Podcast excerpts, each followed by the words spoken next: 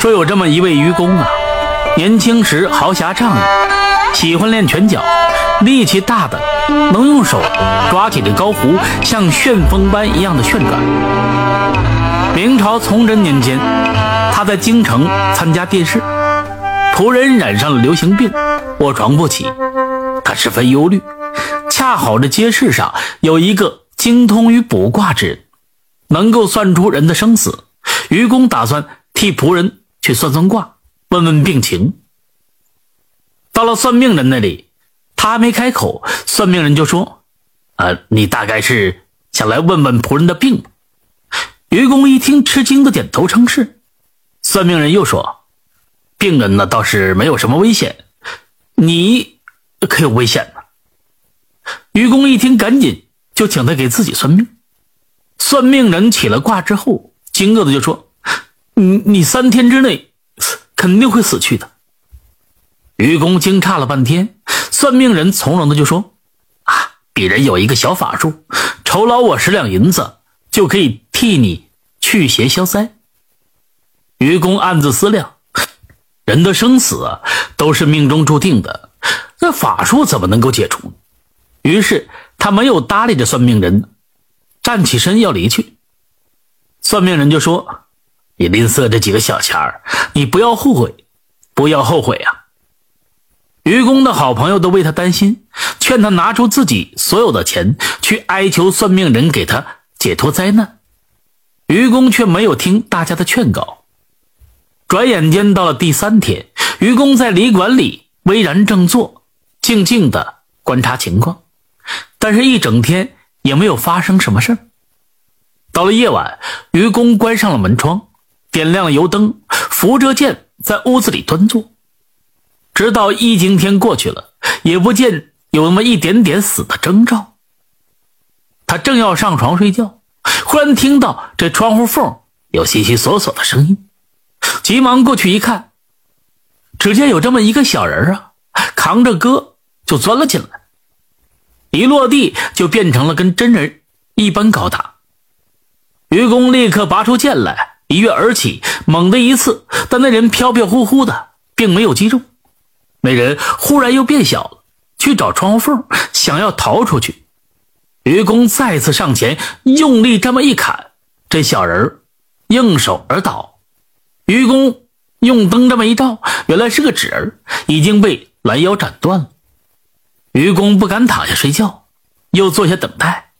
过了一会儿，一个怪物。穿过了窗户，闯了进来。这怪物面目狰狞，跟鬼一样。这怪东西刚一落地，愚公急忙上前一击，把他也斩为了两截，在地上蠕动着。愚公怕他再起来，又连连猛砍，渐渐出击，发出了响亮的声音。仔细这么一看呢，是一个土偶人，被击成碎末。于是愚公。一坐在窗前，注视着窗缝中。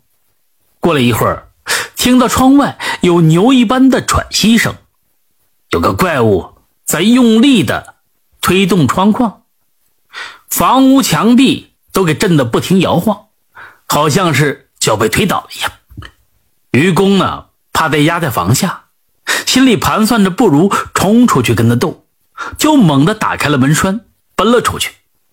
只见有一个大鬼，身材跟房檐一样高，在昏暗的月光之下，只见他的面孔黑得像块煤，眼睛里闪烁着黄光，上身赤裸着，俩脚也没穿鞋，手里拿着弓，腰里插着剑。愚公正在惊骇之间，这鬼已经拉弓搭箭，放射出来。愚公赶紧用剑呢打飞这箭，箭落地上。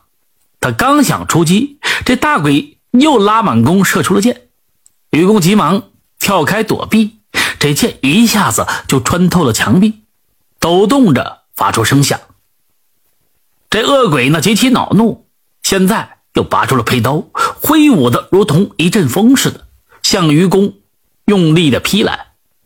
愚公呢像猿猴一样灵活敏捷的迎击，大鬼一刀。砍在院中的石头上，石头立刻断为两段。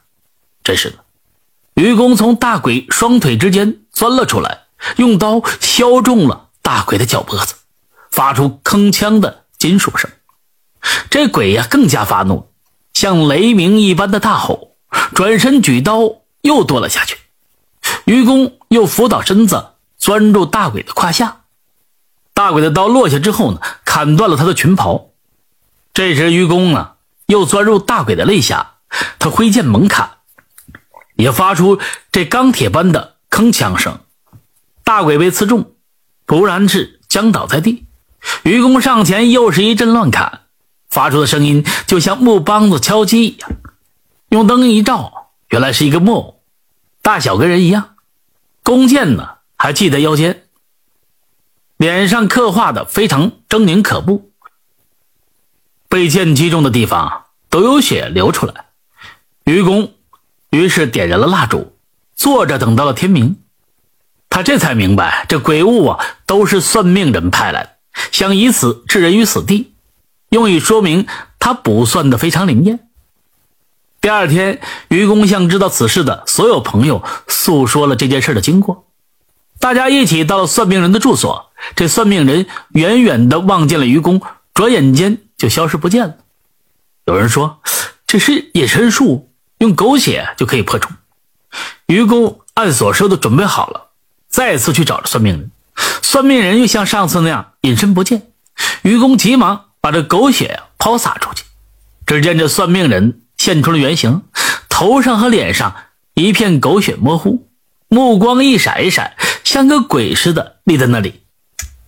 愚公于是就把他押送到有关的衙门，最后呢，衙门老爷判处了这个算命人的死刑。感谢收听名城故事会，喜欢听故事的朋友，那就点个关注吧。